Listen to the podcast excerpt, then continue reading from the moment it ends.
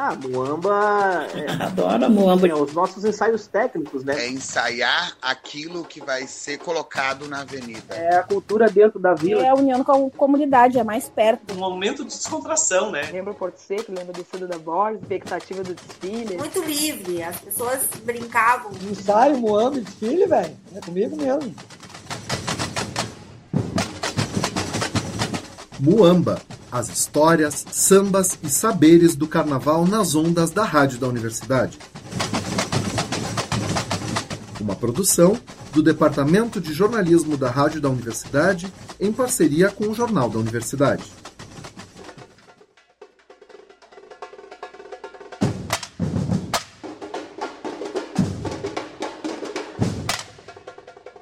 Olá, ouvintes. Eu sou Everton Cardoso, chegando com mais um Muamba.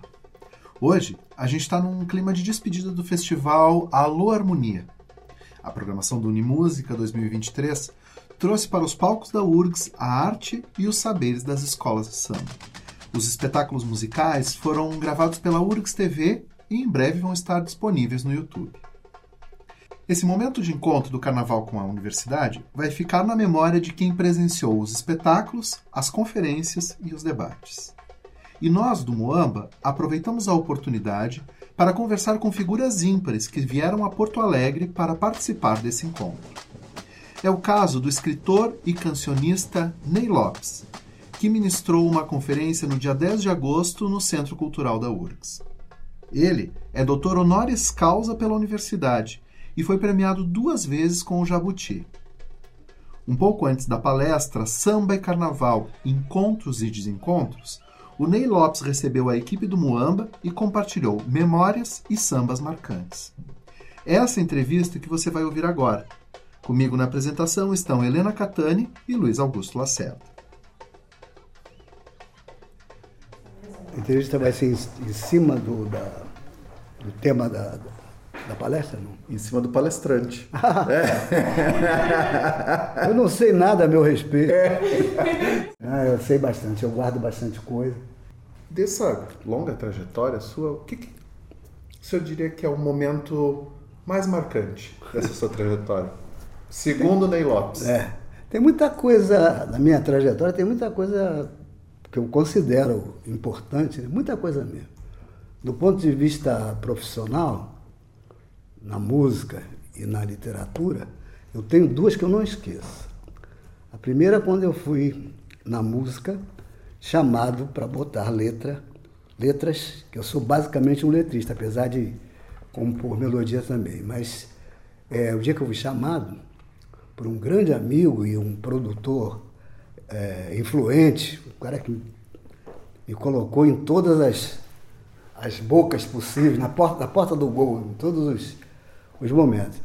Me perguntou se eu queria colocar melodia em cinco temas do maestro Moacir Santos, que é o considerado, o, o, foi considerado quando vivo o, o, maestro dos maestros. Né? Foi para os Estados Unidos, construiu, foi na época da, de 64, ele foi para os Estados Unidos, mas construiu lá uma carreira de é, muito importante, inclusive com trilha de cinema. Então, é uma pessoa profundamente importante. E eu coloquei as letras em cinco temas dele, que inclusive já tinham gravações, pelo seguinte: ele achava que as letras é, que tinham feito para os temas dele, em inglês, não expressavam o que ele queria expressar. Ele queria expressar a sua negritude. E ele precisava de alguém que trabalhasse dentro dessa dessa linha. Eu fui o escolhido e ele ficou muito feliz. Tem uma biografia dele escrita pela, pela flautista Andréa Ernest Dias, que é uma grande musicista e sensibilidade também. E ele disse para ela que a partir da. Está escrito lá no livro. A partir dessas, dessas letras que eu fiz, aflorou nele, já um homem idoso, essa consciência negra. Ele tinha uma, uma, uma tinha informação do passado dele. Ele era, era, era pernambucano, negro, do interior. Ele tinha consciência, mas a, a, tinha noção, Mas a consciência, segundo ele, veio depois das minhas letras. E esse momento foi, foi em 2000, no ano 2000. É, num livro, num disco chamado é, Ouro Negro. Muito orquestra, orquestrão e tal, muito bom. Esse é um dos momentos. O segundo momento foi mais recentemente, fui chamado para é, fazer música, fazer, fazer ah, trilha sonora de um musical. Não foi um musical de grande sucesso, mas ficou em cartaz no Rio, depois São Paulo, algum tempo. É, Bilac vê estrelas, da- da- baseado num livro do Rui Castro, que agora é, é acadêmico né, da Academia Brasileira de Letras, é meu amigo. Aí ele perguntou se eu queria é, fazer as, as letras do, do, do, do Bilac, porque ele teria um, um compositor de música que ia fazer as melodias. Aí eu digo, não, faço. Aí entreguei a ele as letras, acho que foram 18 que eu fiz. Foram para a cena 13, qualquer coisa assim. Eu fiz, ele ficou encantado, ele e a, a, a autora do, do, do, do musical né, que ele escreveu, é, baseado na obra dele. É, gostou muito. Aí ficou de entregar as letras para serem musicadas. Né? Aí parece que alguma coisa aconteceu. O, compositor disse que estava ocupado, qualquer coisa assim. Ele veio para mim disse assim: O que você acha de você fazer as melodias? Eu faço. Aí fiz. Uma, um musical sobre Olavo Bilac, é, passado no Rio de Janeiro, na Rua do Ouvidor, etc. E tal, na época do Bilac. Evidentemente que não tinha samba. Né? Nessa época não havia samba do, do, da, da, forma que a gente conhece. Então eu, eu recorri à minha memória afetiva. Minha mãe gostava muito de música e era nasceu no século XIX, no último ano do século XIX. Meu pai nasceu em 1888. E minha mãe cantava muito em casa, as coisas da, da, da mocidade dela. E eu é, tenho essa, essa, essa memória dela toda comigo. Isso foi muito útil. A conclusão é que eu ganhei o prêmio Shell de música de teatro e ganhei os outros, todos, todos os outros prêmios de teatro daquele ano. O ano foi 2000 e... Não, fugi, alguma coisa foge da minha lembrança, mas essas são as duas grandes, as duas grandes lembranças nos, nos, nos dois campos principais de atuação. Né? Duas coisas inesquecíveis. Mas tem outras, tem outras importantes também. É, gostaria de saber como foi a sua inserção no carnaval. É, nós já havíamos conversado e o senhor nos contou algumas coisas, uhum. mas eu gostaria que o senhor falasse do marco na sua vida carnavalesca. Bom, começa na infância, na adolescência ou pré-adolescência, eu no, no chamava na época curso ginasial. Não, vou até recuar um pouco. Tem, uma, tem um, um prólogo aí nisso. Eu tinha 10 anos, exatamente 10 anos, no carnaval de 1952, e eu descobri isso depois. E família, eu fui criado num, num subúrbio carioca bem remoto, na época principalmente. É o, é o limite da, da, da, da, cidade do Rio de Janeiro com os, os, municípios do estado do Rio, o interior do estado do Rio. Chama-se Irajá. É muito conhecido, já foi. Inclusive teve um, um, carnaval na década de 50 que tinha uma música que dizia assim, por um carinho teu, minha cabrocha, eu vou até o Irajá. Que me importa que a mula manque, o que eu quero é resetar. Imagina, era tão, tão distante na época, né? que é, motivou essa, essa marchinha. E num carnaval, meu pai, minha mãe, eu, meu pai e minha mãe, eu tive, muito, tive muitos irmãos, uma prole de 13, mas lamentavelmente hoje só, só eu permaneço na, no planeta. Mas aí eu fui com meu pai e minha mãe, eu era o filho caçula, para assistir o carnaval no Irajá, que era um carnaval de subúrbio muito bom, um dos melhores. E havia uma tradição naquela época de as escolas de samba que tinham sido ajudadas pelo, pelo comércio local, chamado livro de ouro, né, que aconte- acontecia na escola de samba, elas retribuíam com um desfile é, no local, no dia seguinte ao desfile principal, que era ainda na, na Praça 11. Né? É, fui com meu pai e minha mãe e assisti, na minha frente, assim, separado por uma corda, a escola de samba Portela, na qual tinha inclusive pessoas da família da família extensa, né, que eram ligadas à Portela. Duas escolas de samba na- no Irajá nessa época eram o- a Portela e o Império Serrano, eram as mais próximas. Tinha outras também do lado da Leopoldina, mas as mais próximas eram, eram essas. Na Portela. E eu fiquei é, extremamente emocionado com o desfile, com os garotos da minha idade que desfilavam com os pais. E de uma maneira muito interessante. Portela tem aquela tradição do Paulo da Portela, que todo mundo tinha que andar muito bem arrumado para tirar o, a mancha de marginalidade, etc. E tal. Todo mundo tem que ser trabalhador. E tinha aquela história né, do pé calçado e pescoço ocupado, que é a, a gravata no pescoço. Aí eu vi os garotos, né? Foi o que me chamou mais a atenção, os garotos da minha idade, de, de gravata, eh, paletó, chapéu, uma, uma bengalinha aqui embaixo do, pesco, do, do- do braço e tal. Eu digo, pô, eu quero, eu quero isso, pô, eu quero ser um garoto igual a esse. Aí em casa, não, peraí, o ambiente lá é outro, não é?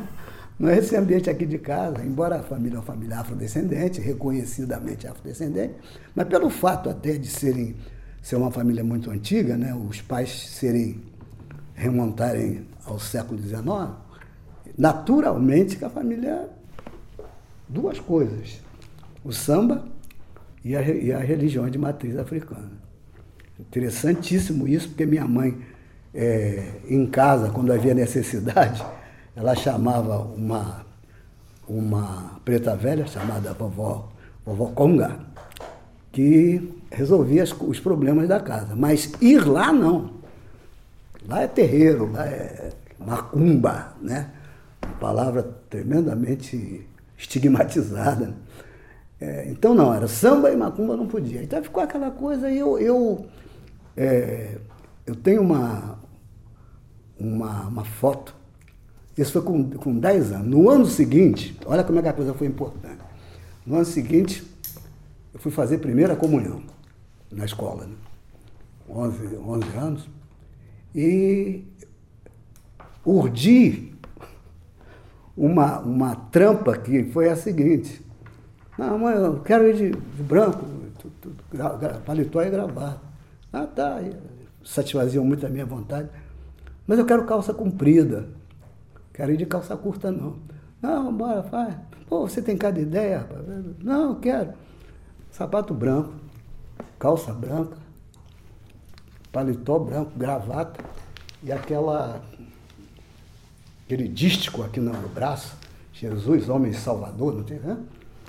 Eu vi isso na escola de samba, Grêmio Recreativo, escola de samba Portela, com aquela roupa.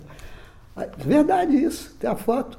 E por incrível que pareça, na biografia do Candeia, que morava relativamente próximo, é, morava em Bento Ribeiro, a foto de- da, da- da primeira comunhão do Candeia, exatamente igual a minha, inclusive até o fundo. O- o- é possível que ele tenha feito no Irajá, porque o, o- o fotógrafo era muito conhecido lá, era, tinha uma, uma clientela muito grande, porque tem um, um Jesus Cristo, né? Tá, aquela, aquela imagem de- cortada na madeira. Alguém aqui deve ter visto isso em algum lugar, na memória eh, familiar e tal, e com, a, com a hóstia na mão e tal. Exatamente igual, meu e do Candeia. E eu soube depois, Candeia, o o convívio meu com ele na década de 70 foi muito curto, porque ele morreu muito rápido, mas eu soube dele, que, aliás, dele, dele não, na, na biografia dele também, ele dizendo que o pai dele, apesar de ser um, um- um- componente da Portela, não queria que ele fosse para lá. Imagina como é que era isso, né? Aí eu, eu, é, me conformei. Não, não pode, não pode. Aí deixei a coisa caminhar.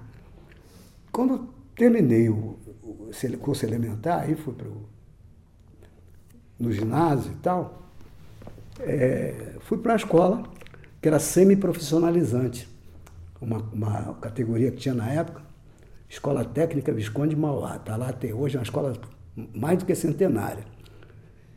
E na escola, a escola tinha um, um externato, né? um, um- um semi-internato e um internato. Os caras ficavam lá a semana inteira e ia para casa no, no fim de semana. Isso era uma escola masculina. Tinha até o Marcos Fernando está fazendo aí um, terminando um, um filme sobre a minha trajetória também. É, filmamos alguma coisa lá para compor o filme. Mas, então, lá na escola, na escola de Mauá, havia uma, uma um percentual muito grande de, de artistas, eh, artistas, de alunos afrodescendentes. Não era maioria, não era equilibrado. E alguns da- desses, desses afrodescendentes eram ligados gente que veio, da, da- por exemplo, o Morro do Andaraí, que é um morro famoso, de, lá o Morro do Salgueiro também. Então tinha uns três ou quatro que nas- nos intervalos gostavam de batucada. Aí, aí me chamaram, eu gostava, sabia. Intuitivamente sabia. Não, intuiti- intuitivamente não, porque em casa todo, quase todo mundo era músico. É, amador. Embora não, não na escola de samba. Choro, baile, etc e tal. Aí é, eu me incluí naquele, naquele. Me chamaram, me, me receberam naquele grupo. E foi o tempo inteiro. Os, os- os cinco anos de curso ginasial eram quatro, mas eu fui reprovado no, no- no quinto. Eu costumo justificar essa reprovação, cara de pau, dizendo que não, eu, eu fiz cinco anos porque eu gostava muito da escola. E, ne- e nessa vivência da escola, tinha um colega que era do, da- morava na rua, a, rua principal da Serrinha, Império Serrano ali. Ele foi um colega que não sei se está vivo, mas fez uma carreira muito bonita no, no corpo de fuzileiros, de corpo de bombeiro, etc. Tal. Era, era integrante da, da- da- da- do Império Serrano. Tinha mais outro que era outra escola de Jacarepaguá, mas tinha um que se tornou o amigo mais próximo, que era do Acadêmico de Salgueiro, a família dele. A mãe nasceu no Morro do Andaraí, que é mais ou menos é, mesma região de Salgueiro, Tijuca, etc. Tal. Eu, eu com isso aprendi os sambas de várias escolas de samba. E eu tinha na família, como eu disse, na família extensa, uma senhora que era, era tia de uma irmã, uma meia-irmã eh, nossa, filha do meu pai, que era compositora da Portela. Compositora e cozinheira. Tinha um, a gente está lá com a parte da a sobrinha no- nossa, que é, é parente mais direta dela, guardou um documento uma carteirinha dela, daquela, dela, daquelas de o couro que abria assim, a identificação do componente da escola de samba. Tem lá a foto dela, o nome dela e a, a ocupação dentro da escola. Compositor, compositor e cozinheira. Aliás, é, é o contrário. Cozinheira e compositora. Porque a, a verdade mesmo, né, ela era cozinheira das, das, das feijoadas e tal. A dona Vicentina veio depois. Ela foi antes da dona Vicentina, celebrizada pelo Paulinho da Viola, né? É, então, eu sabia, é, por conta dessa senhora, tia Zica, eu sabia alguns sambas da Portela. Tem algum que marcou? Hã? Que o senhor lembra mais? Assim? Tenho. Qual? Eu tenho um. eu estou relançando agora, depois de uns 15 anos mais ou menos, um livro que chama A Lua Triste de Escamba. É uma história, uma, que havia, houve, a primeira edição saiu com muito erro e tal, o nascimento do samba na, na, na região do Estácio, Praça 11, Oswaldo Cruz, etc. E o nome do livro é A Lua Triste de Escamba. Então ela cantava um, um- um partido alto que dizia assim. Não, não, esse é, esse é da Portela mesmo. Marchamos com harmonia. Ela tentou fazer uma escola de samba, uma pequena escola de samba infantil lá com a gente. Aí uma brincadeirinha. Marchamos com harmonia, cantando essa melodia. Na, na, na, do Senhor, ao ritmo da bateria. Aí vem um, o, o chamado verso, né? Lá, ela fazia. Lá vem a aurora rompendo e a lua triste descamba. Ela vai com saudade de deixar o nosso samba. E lá na floresta passarada nos saudar. E a fonte distante a cantar. Chua, chua, minha. Eu tinha uns oito, nove anos quando, eu- quando eu aprendi essa música, não esqueci nunca mais. É, E da Portela? é esse. Ah, esse é é da o samba da Portela. Portela. Da- mas é o do terreiro, não é um samba que tenha ido para para desfile, E nada tem disso. algum de avenida, de desfile, assim, que tenha marcado? Tem também. Um samba seu Manassé, que depois veio, veio a ser o líder da, da, da velha guarda da Portela. É, eu, foi o dia que eu vi a escola desfilar, foi aí que eu descobri quando. é, que eu pesqui- pesquisando, eu descobri que foi no carnaval de 1952. Dizia assim, como é? Brasil já não é mais aquele Brasil que o tempo levou, levou Brasil antigo de escravo e senhor. Senhor, antigamente o sofrimento era demais, era demais. Tem uma resposta, era demais, demais. Tronco e pelourinho não existe mais. Antigamente, lá na cidade, a carruagem era o luxo da mocidade. As grandes damas, todas faceiras, que os escravos carregavam na liteira. O samba é meio dúbio, né? Saudade da escravidão, é isso. Mas é bonito, né? E eu não esqueci nunca mais. O Marco Salgueiro na sua vida. Ah, aí, aí é outra, outra história. Por quê? Pelo seguinte, eu só fui realizar aquele sonho de 10 anos no- quando ingressei no Acadêmico Salgueiro como. Não foi nem como sambando, não. Eu fui integrar um, um pedaço do, do, do balé da Mercedes Batista em 1963. Foi um carnaval, primeiro campeonato da escola, Chica da Silva, que é famoso. Ela, Mercedes Batista, ensaiou um grupo de bailarinos, que eram da, da, da academia dela lá, e mais é, o pessoal do samba mesmo. E fez um, um quadro que foi, é, antológico, ninguém esquece mais, e foi causa de muita discussão. Ela botou um minueto, um grupo é, misto né, de ba- bailarinos e sambistas dançando o minueto. Apesar de não possuir grande beleza, Chica da Silva viveu no seio da mais alta nobreza.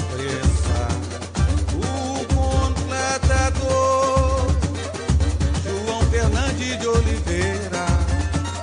A comprou para ser a sua companheira.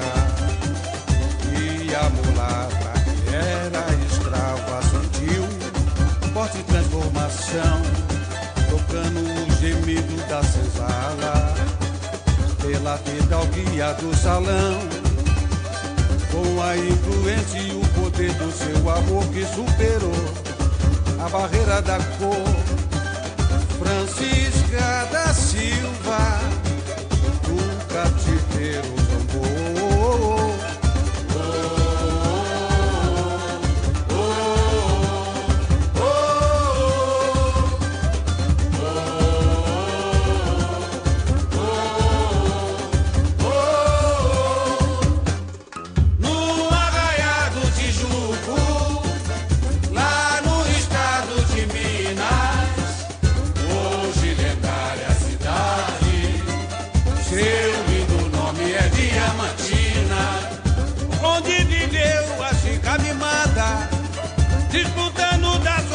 piedade, com orgulho e o capricho da mulata, importante, majestosa, invejada, para que a vida lhe tornasse mais bela. João Fernandes de Oliveira mandou construir um batulá de uma lindíssima galera e uma riquíssima liteira.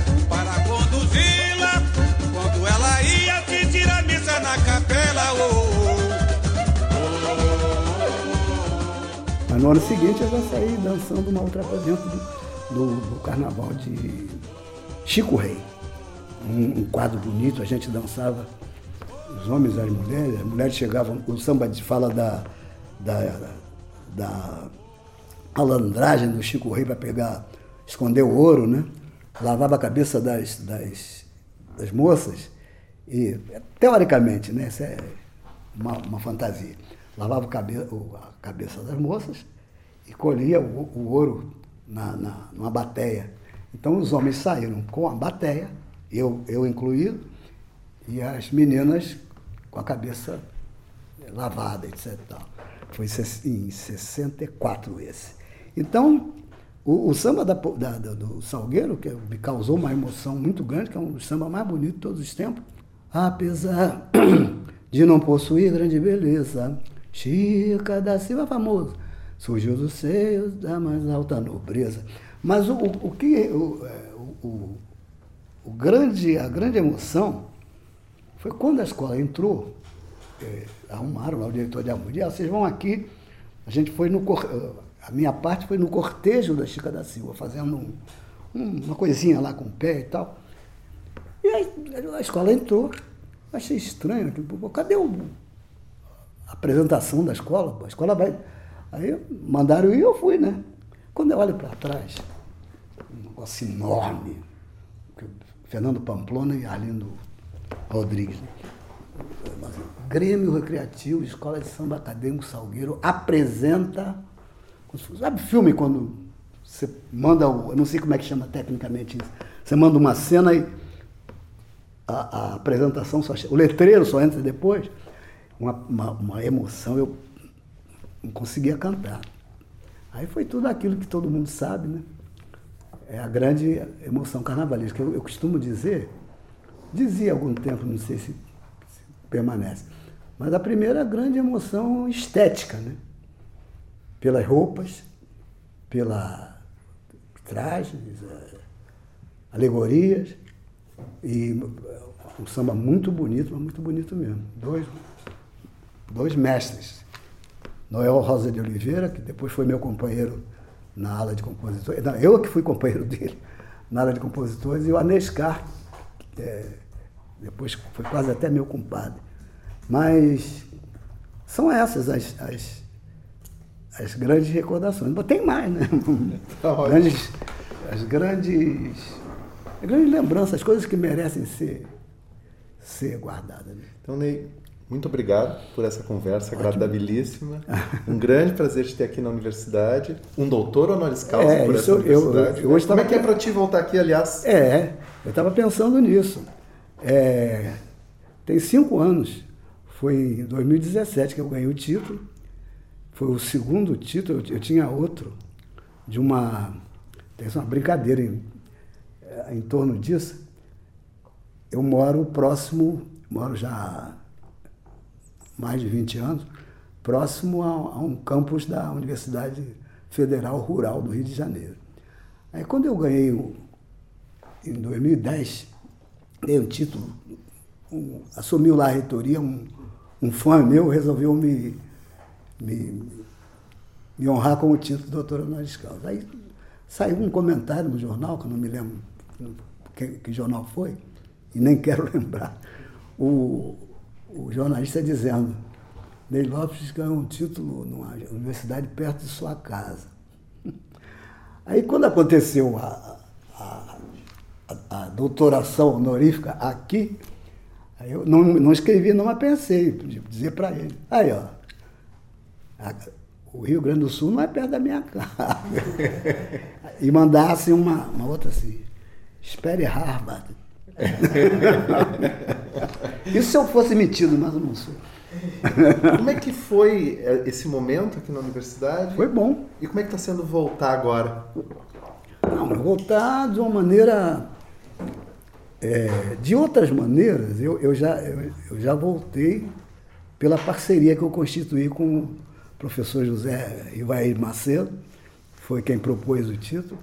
Eu tenho dois livros feitos, escritos em parceria com ele, e nós só nos vimos pessoalmente uma vez, só no dia do, da- do, do doutor honoris causa. Que você vê como é que a, a tecnologia às vezes atrapalha, mas de um modo geral ela é muito mais, é muito mais be, beneficente. Né? Eu me tornei parceiro do Zé Rivaí, tenho um maior orgulho dessa parceria. Eu acho que é, a, é, a, é, o, é o que eu realmente devo a, a, dentro dessa trajetória, né? Devo à universidade essa, essa possibilidade de ser é, companheiro e parceiro de uma pessoa que é, tem uma atuação relevante dentro da universidade. Né? Isso é isso é, que é importante. E é muito bom estar aqui, é, porque, inclusive, no, um pouco depois, isso, o, o, título que eu ganhei aqui foi 17. E então, em 2022, quando eu fiz, completei 80 anos, teve uma briga universitária no Rio de Janeiro para ver quem me dava outro título primeiro. A UFRJ, onde eu me bacharelei, e a UERJ, que é uma escola, uma faculdade com a qual eu tenho, eu tenho uma, muita afinidade também, já fiz trabalhos lá. E aí, dessa, dessa briga, entre aspas, né, nasceram mais dois títulos e muita festa, muita coisa. Eu fico feliz. Aí, tem, aí eu costumo dizer também que a universidade aqui é, deu moral a essa, ao meu trabalho e, em consequência, vieram os outros dois. E Harvard continua me esperando. É.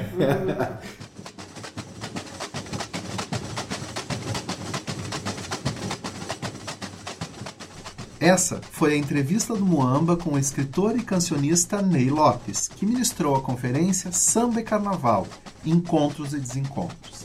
A atividade integrou a programação do festival Alô Harmonia Unimúsica 2023. Trabalharam neste programa Everton Cardoso, Helena Catani e Luiz Augusto Gugu Lacerda na entrevista e na apresentação, além de Jennifer Tainá e Mariana Sirena na produção. Na técnica, Luiz Fogassi e na edição, Mariana Sirena. Na trilha sonora, ouvimos Chica da Silva, samba que o Acadêmicos do Salgueiro apresentou em 1963 no Carnaval do Rio de Janeiro. A composição é de Anês Carzinho e Noel Rosa de Oliveira. Além disso, ouvimos as vinhetas de Mestre Estevão, bateria da Escola de Samba Bambas da Orgia. A gravação foi feita ao vivo pela professora Luciana Praz em 1998 para a dissertação sobre saberes musicais em uma bateria de escola de samba. Para ouvir esta e as edições anteriores do programa, acesse o blog urgs.br/moamba. Ah, Muamba. É, Adoro Muamba. É, os nossos ensaios técnicos, né? É ensaiar aquilo que vai ser colocado na avenida. É a cultura dentro da vila. É a união com a comunidade, é mais perto. Um momento de descontração, né? Lembra o Porto Seco, lembra do Cedo da Borges, expectativa do desfile. Muito livre, as pessoas brincavam. Ensaio, Muamba, desfile, velho. É comigo mesmo. Muamba as histórias, sambas e saberes do carnaval nas ondas da Rádio da Universidade. Uma produção do Departamento de Jornalismo da Rádio da Universidade em parceria com o Jornal da Universidade.